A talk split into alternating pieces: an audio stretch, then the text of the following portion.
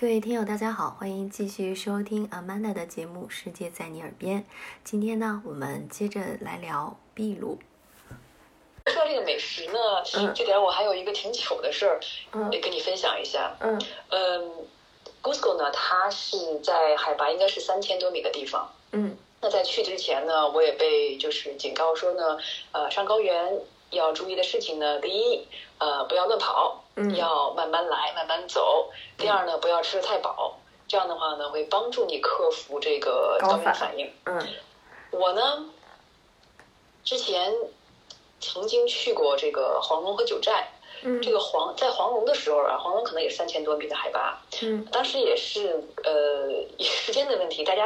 玩的特别尽兴，结果发现呢，过了这个就是回程，快要过了回程的时间了，所以就一路从黄龙跑下来的，跑到这个车上。那到了车上，当时在黄龙的时候呢，没有任何的感觉。到了车上呢，我就不是我了，特别难受。所以那是我第一次经历这个高原反应。嗯。所以呢，因为有了这个黄龙的经验，呃，我当时就想呢，去 Cusco 的话呢，哎呀，那我就别跑不就行了，我就小心一点。然后呢，当然另外一条忠告呢，就是要不要吃太饱，这点呢，做个伏笔。就是早晨出发的这个呃飞机晚点了，好像有两三个小时吧。然后等从利马再飞到 Cusco 之后呢，话就已经是中午的或者是下午的上半截了。呃，饿的不行。嗯。呃，到了这个呃 Cusco 的这个机场呢，下了飞机觉得也没有什么变化，就把当年在黄龙的这个不幸的经历抛在脑后了。当时公司的想法就三千多米也没有什么嘛，没有什么感觉，就很高兴。嗯。然后到了酒店以后呢，饿的不行。然后去了酒店的那个 顶层的餐厅，一点菜呢，看，哎，有一道菜叫，呃，阿鲁巴卡的肉，羊头肉。我也没顾着周围朋友的劝告，说别忘了啊，呃，别吃太多。我一想，我一中国人啊，咱啥不吃啊？那也尝尝羊驼肉吧。嗯，点羊驼肉。羊驼肉呢，你要现在问我啥味儿，我是一点想不起来了。呃，就记得这个颜色，这些颜色有一点点淡淡的发蓝。然后呢？当时吃的为啥想不起来呢？是我自从吃了那个羊驼肉之后，就马上又不是我了。哎呀，那个下午我印象中简直是痛苦的不得了。该你脸发蓝了是吗？啊啊，对，估计是。当时没看见，可能全身都蓝了。我相信曾经经历过高原反应的朋友一定知道我说的这个感觉。呃，印象中就是说，感觉像发了高烧，但是身体又不又又又又没有没有温度，冷的不行，然后还有其他各种各样难受的感觉，又想吐又吐不出来。天！那当地的话呢，呃，有一种习惯呢，叫骨科液，就是就是 说起来还说起来吓人啊，待会儿再讲。这个骨科液呢，就是做 cocaine 的可卡因的这个原料。嗯，好，当地人就将咖啡什么嚼在嘴里是吧？没错没错，这也是刚才我讲过呃讲马丘比丘时候忘了一个事情，就是当地的印第安人呢，就是尤其当你去走那个印加之路的时候，嗯，去朝圣的方式去马丘比丘的时候，因为你是也是往就是呃走很辛苦嘛，刚才讲，他们很多人呢就就雇佣当地的印加人来帮他们抬行李，嗯，呃印加人呢，他们传统就是说把骨科叶呢放到这个嘴里嚼，它可以呢保证他们在很长的时间之内不吃不喝，也非常有精力。嗯，那在 Cusco 呢，呃，喝这个印加，就像咱们的绿茶，就像咱们的茶叶一样，把这个骨科液放到热水里面泡，然后喝它。那当时呢，我就被建议说，喝这个可以有助于哈抵抗、对抗这个这个高原反应。我估计呢，我如果先喝了它，再吃这个羊驼肉呢，可能也好一点。结果我是一下飞机到了酒店就吃了羊驼肉，结果就不停的喝这个骨科叶茶，也没有任何的帮，也没有任何任何的这个帮助。嗯，反正难受了一下午。到了晚上呢，觉得稍微好了一点呢，就是去了的，就是去了这个 Cusco 的这个中心中心广场，非常热闹，呃，有很多的商店呐，呃，各种各样的这个啊表演呐，还有很多的这个很川流不息的人群，在特别中心的地儿挖的一口，不是一口，是好多口，吐了好半天，就听周围的那个那个那个店主跟跟我去的人说，哎呀，赶紧把他带走吧，别在我们门前吐了，特别不好意思，在在在 Cusco 还待了好几天。虽然就是我吐的那个地方是他们很 很热闹、很应该去的地方，我就不敢从那走，我就在那绕着走，丢脸了。当地的朋友说：“哎呀，你这不算什么，还有好多人在这到了以后坐在那就起不来了的。”但是你吐完就爽多了，对吧？哎呀，我吐完了马上就就就换了人了。这样你把我对羊驼这种可爱的小动物的印象全毁了。羊驼这种动物哈，嗯，应该是在秘鲁非常普遍，对吧？大家对它印象就是爱冲人噗。吐口水，你被吐过没有？那你是犯贱，你招他，你不招他，他也不会让你吐口水。我没有，我跟你说，我在东北的时候，我在东北的时候看到一只羊驼很新鲜，你知道我还跟它合影了，你知道吗？我就搂着人家的那个掏过脖子，但是它确实没，它没有吐我，哎，它真的没有吐我，它很萌的跟我合了一张影，然后等到我拍完之后，我我发现它被吓尿了。那再去的朋友们，就是先把高反调整一下，哎，再去品尝这些美食哈，嗯。对哦，然后还有一个刚才忘说了，这个水果，嗯，也是觉得特别奇怪的，就是特别新鲜的是仙人掌的果，在秘鲁呢，仙人掌随处都可以看到，呃，各种各样的形状，非常漂亮。对于他们来讲的话呢，仙人掌真的是一种很鲜的植物。呃，仙人掌呢，在秘鲁是随处可见的，嗯。呃，很多家庭的院庭院里都会见到这个仙人掌，而且非常的高大，有的就是各种各样的形状都有。对于他们来讲的话呢，他们相信呢，仙人掌是一种很仙的植物。那如果某一个仙人掌啊，比如说家庭的长，它忽然死掉了，或者忽然不好了，呃，对他们他们认为呢，是这个仙人掌替他们挡了一些不好的灾。哦。另外，当时去的时候呢，发现仙人掌上怎么有呃青色的、红色的呃小圆球。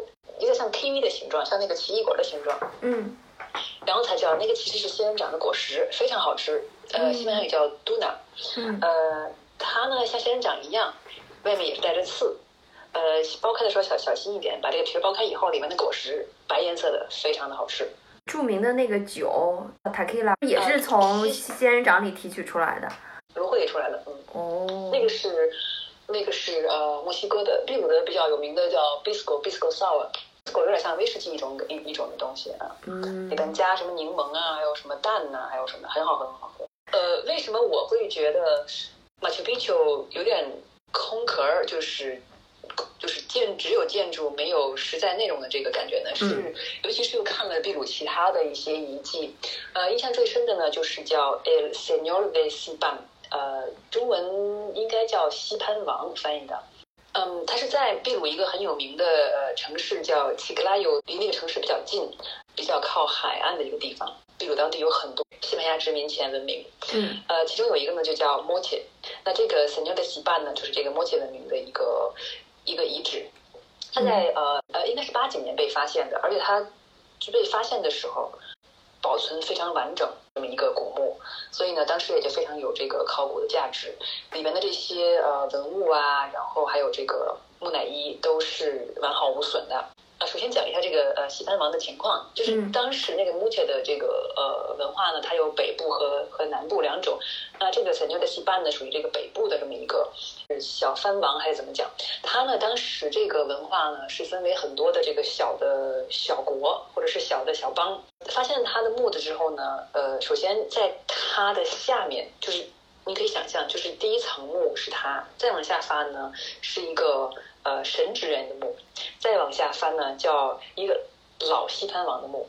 那后来就是通过 DNA 的这个检测，发现了这个这个这个最上面这层的这个西潘王和最下面那层的西潘王，他们应该是有这个直接的血缘关系，所以推测可能当年他们是属于这个就是世袭的这种。然后，因为它中间有葬着这个神职人员，所以呢，也推测是说他们就君主是一个神的代表这种感觉。哦那还流行叠着叠着埋呀，就是不能另辟一个地儿啊。你这个问的非常好，这个也是呃我所知道的呃最新的考古发现之一，是这样叠着埋的。但它在它不远处呢，也是类似时代，不是也是类似于摩羯文化。如果没记错的话呢，发现了一个另外一个墓穴，那个墓穴呢埋的是一位女性，而从她的随葬品来看呢，她应该是有相当高的这个这个权，就是王权和这个神权集合于一的。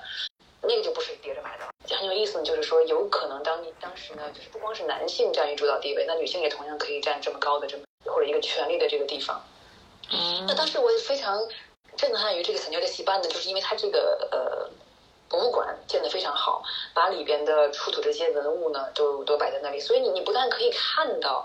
呃，当时这个就是墓被发现的时候，它是一个什么样的情况？而且也可以通过他发现的这些文物，赞叹他当时的这个手工的精艺。然后另外呢，也可以了解到当时这个文。呃，后来在就陆陆续续的呢，在秘鲁的其他地方也发现了好多呃新的这个古墓，比如说呢，在呃。就在杜鲁希有也是很大的一个很有名的一个城市的呃附近吧，我只能以这个来来作为定位啊。嗯，呃，就发现了一个叫启木和某奇嘎的这个这些文化的一些遗址。我当年是应该是一零年去的时候看的这些地方，当时呢还有很多东西在发掘的过程中，呃，可以看到很多小的金字塔的这个这个雏形，就是在发掘雏形，还有好像当当年城市的一个呃就是挖掘的一个过程。启木的那个它叫 Cham Cham 的一个地方。感觉他挖出来的这个这个城市的布局，跟咱们故宫挺像的，正正方方的。呃，啊对，旁边还有一个后花园所以感觉感觉好像是故宫搬到了几千年前的那个呃南美洲的感觉。像这些地方或者是城市的名字，他们现在沿用的还是呃印加语的呢，还是全变成了西班牙语的呢？并不是印加语，而是当时就是当地的这个语言，呃，也不是西班牙语。然后另外的话，例如国内的朋友知道会比较多的，有可能应该是纳斯卡线吧，在纳斯卡沙漠上面，从秘鲁呃从秘马往南的一个地方，呃可以看到这个各种各样的图形，有几何图形，有动物图形，呃他们是得在一个飞机上比较高的高度上才能看到，所以大家就很奇怪说这个纳斯卡线，呃当时他们为什么要这么做？呃是什么意义？因为如果以当时的情况，他们不可能飞到上面去啊。嗯，所以又有人传闻是外星人留下的，是吧？这个就不好说了。呃，如果这么讲的话，其实其实这种可能一下就可以很简单的解释，就是把一些把很难理解的东西就很简单的概括了。那这么说，印加的那些像刚才讲的萨克萨格曼，还有印加的那些大石头的切割和搬运，那都是怎么变成的呀？嗯，那要是说全都变成外星人或者史前文明？倒是很简单，嗯，纳斯卡线也是非常有有有名的地方，但是我没去，原因是据说呃有两种方法可以看到全貌，一个是上小飞机，再一个是呢有一个观景台，那个观景台呢看了也看不全，小飞机呢我又怕死，所以就没去，小飞机会偶尔会出事故。